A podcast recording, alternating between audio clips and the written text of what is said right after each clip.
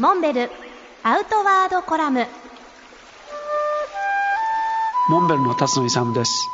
モンベルでは冒険というキーワードのもとに3つの事業を行っています。一つは前段に申し上げた冒険塾です。冒険を志す人たちに技術面精神面でのアドバイスを行う活動です。それとは別にチャレンジアワード。これはモンベルがその年素晴らしい目標に向かってチャレンジしているそういった人たちをノミネートしてこちらから賞を差し上げるもしくはもらっていただくというこういう制度です。この制度は5年ほど前にスタートしました。1回目はスイスに在住している中島聖光さん。当時70歳の高齢にもかかわらず自作のボートで大西洋を渡りパナマ運河を越えて太平洋を渡って日本まで帰ってくるというわずか 50cc のエンジンを搭載してこの航海を計画されました。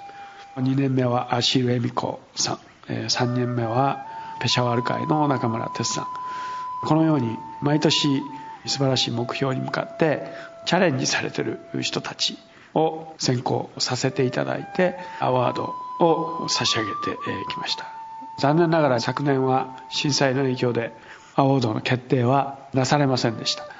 今現在遅ればせながら2011年度分のチャレンジアワードの候補者を選考しています。さらにモンベルではチャレンジ支援というプログラムがあります。これはいろんな分野でこれからチャレンジしていきたいという人たちから公募してその中から優秀な計画に対して品物装備そして金銭等の支援をします。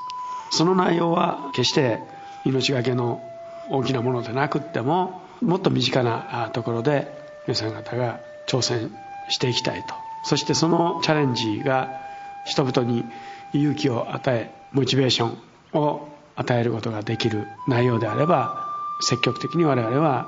支援していきたいとこういうふうに思っています。